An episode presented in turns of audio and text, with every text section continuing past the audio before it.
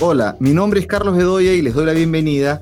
Hoy voy a conversar con el congresista Edgar Tello de la bancada de Perú Libre sobre las perspectivas del gobierno y la acción parlamentaria de su bancada, todo ello en medio de una polarización que tiene enfrentados al gobierno y al Congreso. El congresista Tello pertenece a una corriente política que impulsa la formación del partido político magisterial popular, manteniendo, claro sí, la unidad con Perú Libre según él mismo expresa. Edgar Tello es maestro, al igual que el presidente Castillo, y uno de los referentes de la actual Federación Nacional de Trabajadores en la Educación del Perú, FENATEP. Buenas tardes, congresista, bienvenido. Buenas tardes, señor periodista, y gracias por la invitación y un honor estar en su programa. Muchas gracias. Eh, la primera pregunta, ¿no? Sobre la relación de la, de la bancada de Perú Libre, que es la bancada oficialista, con otras bancadas, eh, a propósito de o, en particular con las que votaron a favor de la confianza. Me refiero a Alianza por el Progreso, Podemos, Somos Perú, eh, Acción Popular. ¿Cómo van a trabajar esa relación? ¿Qué sería necesario para concretar un, acercamiento y evitar que se recree este bloque parlamentario de oposición que eligió la mesa directiva y que los dejó sin unas comisiones muy importantes? ¿Cómo, cómo, qué, qué tienen pensado en eso? Bueno, saludar la predisposición de estas bancadas, de los congresistas que han tomado una decisión responsable de respetar la decisión popular, de haber respaldado al candidato del cambio, al candidato de los maestros, de todos los peruanos, porque el pueblo peruano exige el cambio y ese gran cambio pasa necesariamente por cambiar la, el modelo económico actualmente neoliberal que lejos de beneficiar está generando grandes brechas de desigualdad, eliminando derechos, eh, despidos masivos, los asentamientos humanos no tienen agua ni desagüe ni títulos de propiedad y por más de 25 años. Creo que eso es parte del cambio que la población espera del Ejecutivo y también del Legislativo que respalde la gobernabilidad y el fortalecimiento de la democracia. Y, bueno, y, en ese marco de acercamiento con estas bancadas, ¿cuál va a ser la agenda eh, legislativa de la bancada de Perú Libre prioritaria? Tenemos discrepancias.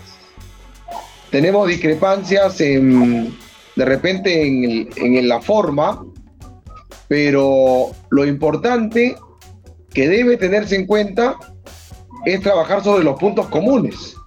Sobre esos puntos comunes es donde debemos fortalecer el consenso y la necesidad de, trabajar juntos en bien de todos los peruanos. ¿Y tiene reformas políticas eh, en mente? Eh, ¿Cuáles serían esas? ¿Reformas políticas o dentro de, en el ámbito parlamentario? Bueno, hay varias, varias reformas políticas que se están planteando en el transporte, en la salud, en la educación, en la agricultura y en diferentes sectores hay varias reformas pero esas reformas no van a ser efectivas si es que no se hace con los verdaderos protagonistas de esos sectores. Y qué mejor también que comparten también esa problemática las otras bancadas que también han comprendido ello, ¿no? Y creo que juntos vamos a poder sacar adelante el cambio que todos los peruanos esperan en los diferentes sectores. Ah, ya, entonces de alguna manera el acercamiento a las otras bancadas a las que votaron eh, por la confianza del gabinete Bellido va a ser, digamos, más de orden programático. Eso es lo que usted nos está eh, transmitiendo. Bueno, eh, hay los puntos comunes que llevan a consensos, son bienvenidos en ese sentido, ¿no? Y, yendo en el camino se puede ir mejorando, va a ser más beneficioso todavía. Bien, ¿y cómo usted aprecia las discrepancias eh, que se están conociendo, que se han conocido en torno al cambio del Premier? Antes de la investidura eh, se rumoreaba incluso a Guiguren, eh, bueno, el, Premier no respaldó a, Héctor Béjar. Ahora, después de la confianza, se reitera como que la misma discrepancia, ¿no? Por ejemplo, en el caso del Premier que le pide la renuncia a Iber Maraví, ministro de Trabajo, quien no acepta y pide el apoyo del presidente de alguna manera. ¿Cómo usted está, está mirando estas discrepancias?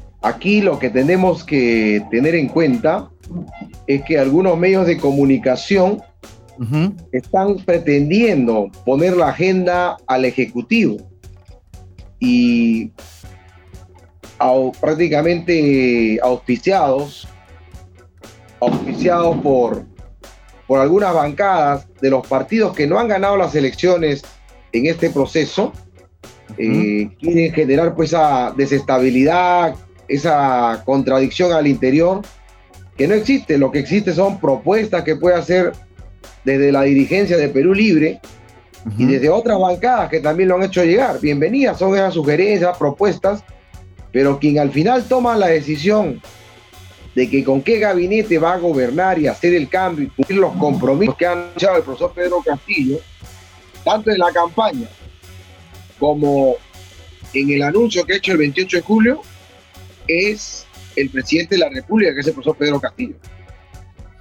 Y en, todo, en, todo, en ese caso, ¿por qué usted tiene alguna apreciación de por qué el Premier no, por ejemplo, no respaldó a Héctor Béjar, tampoco respaldó ahora al señor Maraví, al ministro Maraví, con toda esta campaña pues de terruqueo de la, de la derecha de la derecha fascistoide, no tiene ningún asidero, pero ¿por qué entonces no, no respalda el, ministro, el primer ministro a sus ministros? Al respecto, esa pregunta tendrá que trasladarle al, al Premier, porque la actitud que está tomando, y lo que estamos viendo es claramente quieren juzgar al profesor Iber Maraví por, sus, por su pasado, ¿no? Y si vamos a tratar así a los funcionarios y a los políticos, en el Congreso de la República habría que condenar a cuántos congresistas por tener pasado oscuro. Y eso es faltar al, a la democracia y faltar a la verdadera idoneidad profesional de dejar trabajar a quienes han asumido una gran responsabilidad que es en el Ejecutivo. El profesor Iber Maraví, su único delito es, ser un maestro dirigente sindical que por primera vez va a asumir una responsabilidad que es la cartera de trabajo, donde hay, existen actualmente mafias sindicales involucradas a corrupción y donde los empleadores siempre han puesto al ministro. Hoy es diferente. Hay un dirigente sindical que va está asumiendo en la cartera de trabajo y lo que deben verse es evaluar su desempeño en su función, no buscar sus antecedentes. Y de esa manera estamos vulnerando pues el derecho a la presunción de inocencia, porque mientras no haya una responsabilidad confirmada por un poder judicial que es el encargado y las instituciones que en el proceso de investigación corresponde, no podríamos estar pues ligeramente afirmando hechos de los cuales pasan a ser subjetivos. Bien, bueno, sí, usted también ha, reiterado estas declaraciones en otros medios, pero hace un momentito usted mencionó de la necesidad del cambio del modelo eh, neoliberal. Eh, ¿Y qué opina entonces usted eh, sobre que el primer, el premier Bellido no planteó nada en el, en el Congreso en su discurso sobre la Asamblea Constituyente o la nueva Constitución? Eh, ¿No hubiera sido mejor en todo caso que sobre este tema plantee eh, lo que señaló el propio presidente Pedro Castillo en su mensaje del 28 de julio? Al respecto, ya lo ha indicado anteriormente. Imaginamos que se ha centrado netamente en, la, en el presupuesto que se va a aprobar este año, de los cuales este presupuesto es un presupuesto que ya viene trabajado del gobierno del señor Sagasti, ¿no?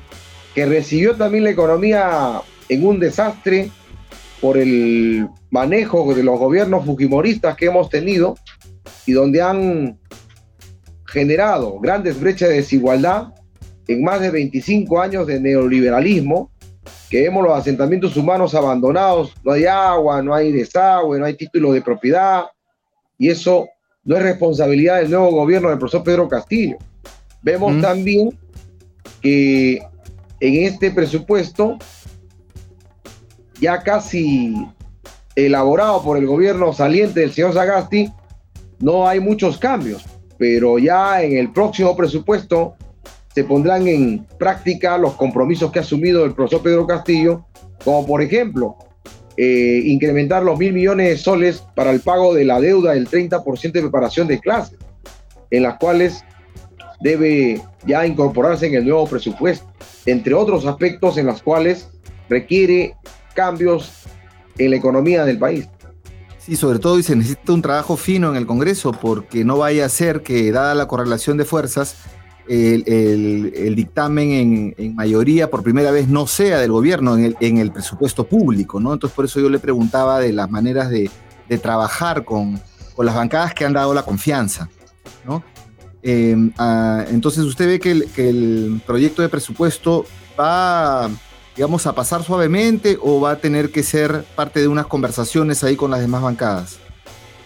Esperemos de que las bancadas ahora en esta nueva etapa puedan reflexionar, porque lo que no han hecho en más de 25 años de neoliberalismo y cerca de 200 años de capitalismo salvaje en nuestro país, pretendan buscar una justificación de que en el lapso de 30 días de un nuevo gobierno popular, un nuevo gobierno de izquierda, quiera cambiar de la noche a la mañana las cosas.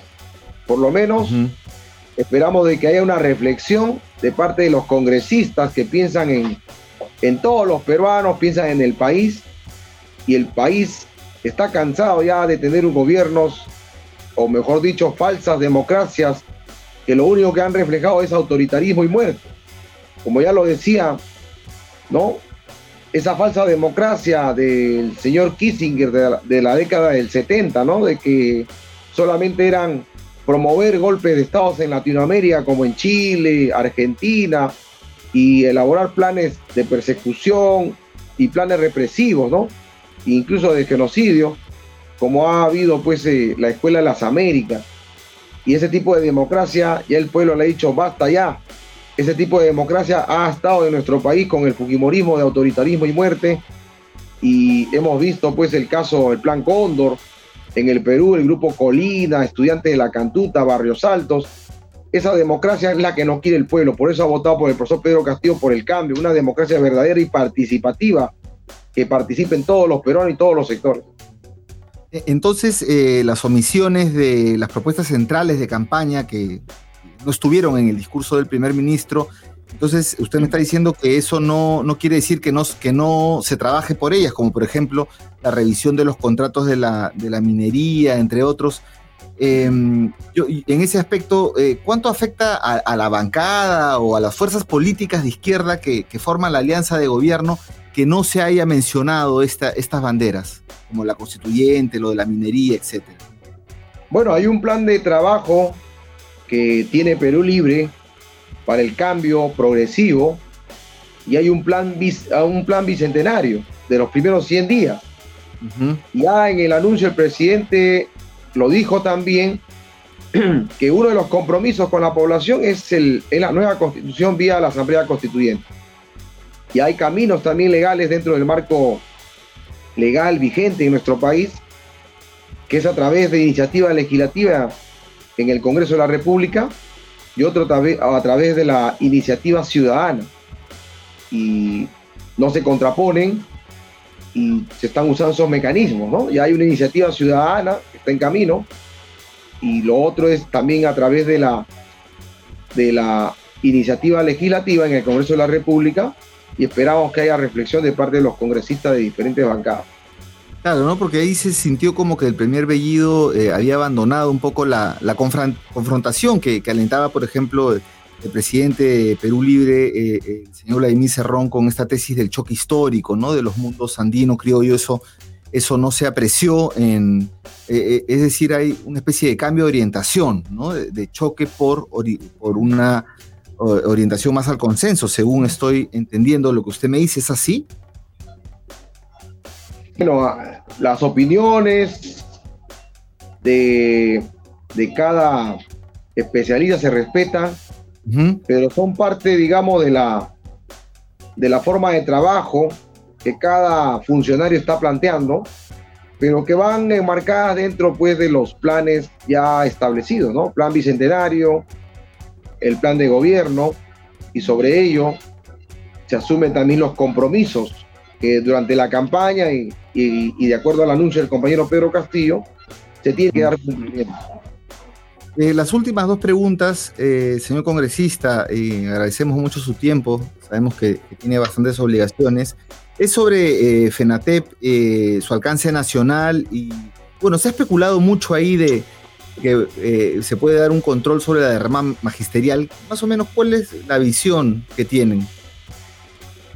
Bueno, es una institución previsional de todos los maestros, pero el magisterio exige que haya transparencia, una auditoría general. Durante la emergencia sanitaria no ha dado la atención debida a los maestros. Por eso los maestros plantean el retiro de los aportes de, de voluntarios, ¿no? Para que el magisterio pueda determinar la cantidad que necesita retirar. Por otro lado, también la auditoría, porque los préstamos oscilan, pues, sacan 10 mil, devuelven 20 mil y hay una serie de irregularidades que los propios trabajadores han denunciado, ¿no? Como el, la dieta del directorio de la derrama que tienen mensual es de 50 mil soles.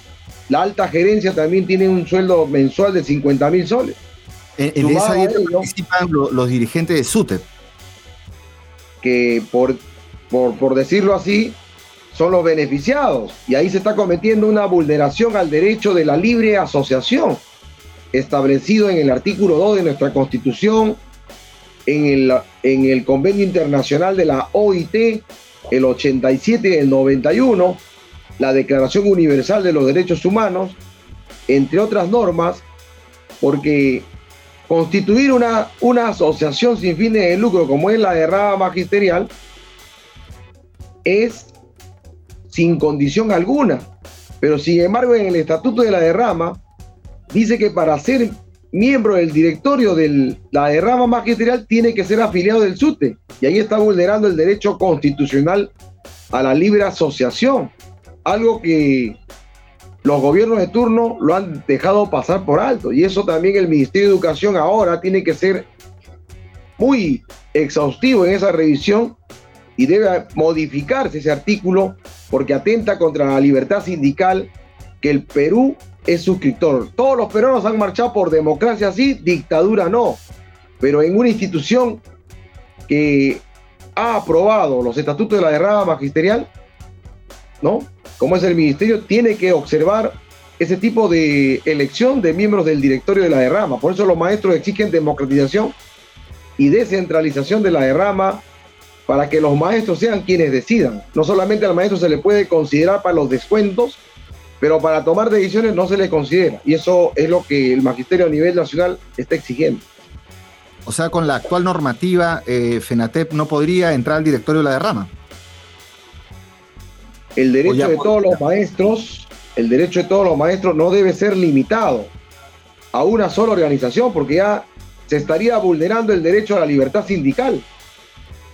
Y ese derecho a la libertad sindical como lo establece nuestra constitución del 93, actualmente existe lo que es la libre asociación.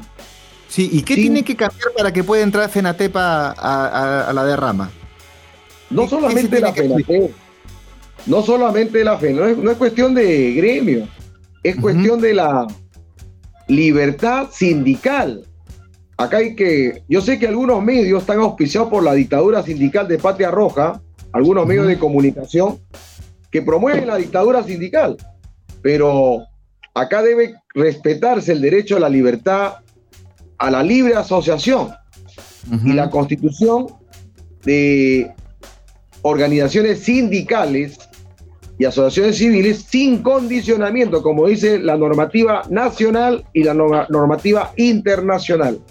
Y acá no se trata de beneficiar solamente a una organización, acá es la organización de los maestros, no de, de las organizaciones.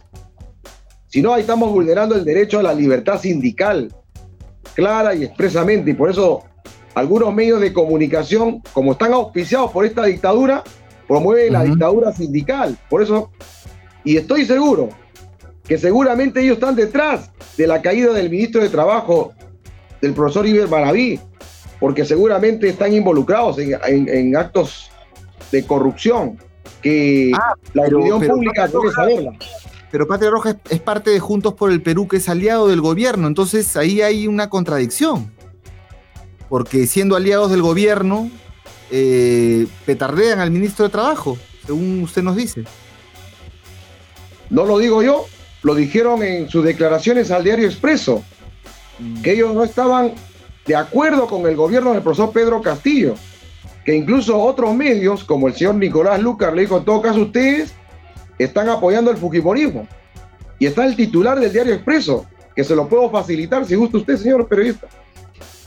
No, muchas gracias por esa aclaración, sino que me, hacía ruido un poco de que, por un lado, eh, varios partidos de izquierda concentrados en Juntos por el Perú apoyan al gobierno y de otro lado hay este, este problema con, con... Entiendo yo que ustedes también han sido parte del SUTE en un momento, pero por eso que usted manifiesta, los maestros deciden abrir otro, otra federación que ahora ha sido reconocida ¿no? como una federación de alcance nacional. Es, cierto eso, son de alcance nacional. así es. Hacemos la denuncia porque todo aquel maestro que ha sido crítico contra estos señores de Patia Roja que manejan, eh, han secuestrado el SUTE, que no comparten esa idea, somos pues tachados y somos calumniados, ¿no? Como pasó en la huelga del 2017 que los mismos señores del SUTE Patria Roja dijeron públicamente en los medios de comunicación que todos los que estaban haciendo huelga eran senderistas. Y eso es una, una falta de respeto a todo el magisterio nacional. Y no lo digo yo, lo, lo transmitieron los medios de comunicación, abierta, escrita y hasta virtuales. Sí, sí, recuerdo que en esa ocasión la, dirigencia SUTE no, no apoyó del todo a los maestros que estaban en huelga, o había ahí una contradicción. Si no han convocado ninguna huelga, ¿qué van a apoyar? Pues la, huelga es de las bases, de los maestros, no, de que no representan al magisterio. En esa época FENATEP era eh, CONARE SUTE, ¿no es cierto? No, eran las bases regionales, bases regionales del SUTE en ese momento. Ah, correcto. Finalmente, eh, señor congresista, ¿cuáles son las razones para para lanzar o, construir eh, este nuevo partido magisterial popular? Bueno, el magisterio nacional, y no solamente el magisterio, sino los diferentes sectores, comerciantes, empresarios de pequeñas y medianas empresas, transportistas, eh, eh, digamos, médicos, el sector salud, diferentes sectores han visto la necesidad pues, de fortalecer el gobierno del profesor Pedro Castillo y garantizar realmente la fortaleza de la democracia. Entonces, para nadie es un secreto que el Magisterio Nacional, luego de la huelga nacional, por decisión de las bases, planteó la necesidad de participar en el espacio político. Y esa, esa necesidad del espacio político obligó a los dirigentes a, realizar una alianza con el Partido Perú Libre. Luego también de haber conversado con otros, otras organizaciones políticas, se determinó al final hacer pues, la alianza con el Partido Perú Libre, en el cual el magisterio de manera organizada, por primera vez en la historia, se va de manera organizada en todas las regiones del país y hacen esta alianza. ¿no? Entonces, esta alianza se mantiene ahora sólida, cohesionada, con una bancada de 37 congresistas y ha llevado al Ejecutivo a un maestro, que es el profesor Pedro Castillo. Pero los maestros a nivel nacional, muchos no se han afiliado y otros sectores se han afiliado al Partido Perú Libre. Entonces, los maestros, como existe estructura nacional y siguen trabajando por, por fortalecer esa democracia y la gobernabilidad de nuestro compañero Pedro Castillo, han visto la necesidad de seguir organizándose ahora políticamente, ¿no? A través del Frente Político Magisterial y Popular del Perú, que con fecha 30 de julio del 2021, un Congreso Nacional de maestros y otros sectores de profesionales han tomado la decisión de formar el Partido Político Magisterial y Popular. ¿Usted se va a desafiliar de Perú Libre? Bueno, yo me sujetaría a lo que acuerde las bases ¿no? Y mantenemos nosotros la alianza, la alianza que hay con Perú Libre, porque el, hecho de la constitución de esta organización política no es para, para abrir, abrirnos, sino por el contrario, cohesionar junto con Perú Libre, seguir firmes para garantizar la gobernabilidad y la fortaleza de la democracia en nuestro país. Porque vemos que los sectores de la derecha y los grupos de poder no están contribuyendo a, garantizar esa democracia que, entre comillas, hablan que son los defensores, pero vemos en la práctica que son falsos demócratas. Ello ha llevado también a que los diferentes sectores constituyan el Frente por la Democracia y la Gobernabilidad, donde no solamente integran pues, maestros, médicos, trabajadores estatales, comerciantes, pequeños, medianos empresarios, sino también partidos como Perú Libre es integrante también del Frente por la Democracia y la Gobernabilidad, Juntos por el Perú, el Partido Político Magisterial y Popular, el Frente Político Magisterial y Popular, entre otras organizaciones que, van a contribuir a sostener el gobierno del profesor Pedro Castillo. Entiendo. Eh, bueno, solamente ya que usted ha mencionado gobernabilidad y antes de despedirnos, eh, en, este tema de, gobernabilidad y con tantas discrepancias que han habido, bueno, a la, interna también se han expresado y son saludables las discrepancias internas también en toda corriente, en todo frente. ¿Cuán conveniente es que el señor Bellido para usted siga manteniéndose como premier? La decisión del premierato y el gabinete es la decisión del profesor Pedro Castillo y como ven ustedes es un gabinete de ancha base, plural, no solamente es un gabinete donde está conformado por Perú Libre, sino de diferentes corrientes partidarias integran este gabinete, ¿no?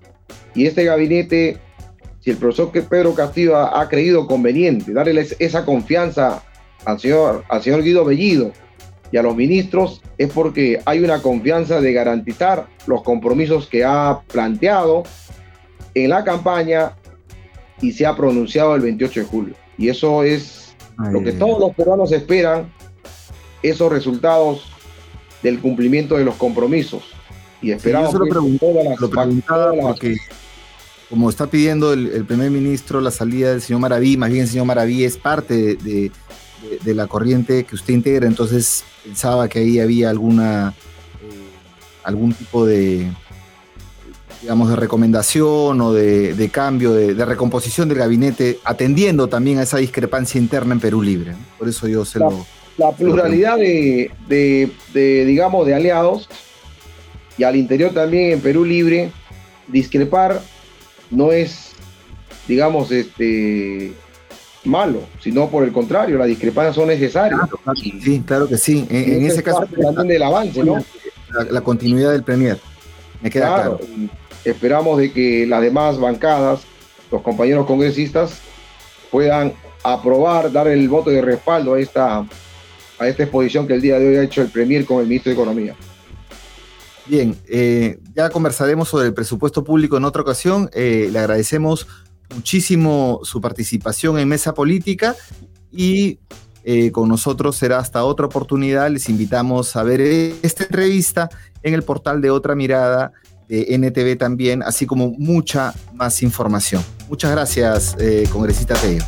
Muchas gracias, muchas gracias.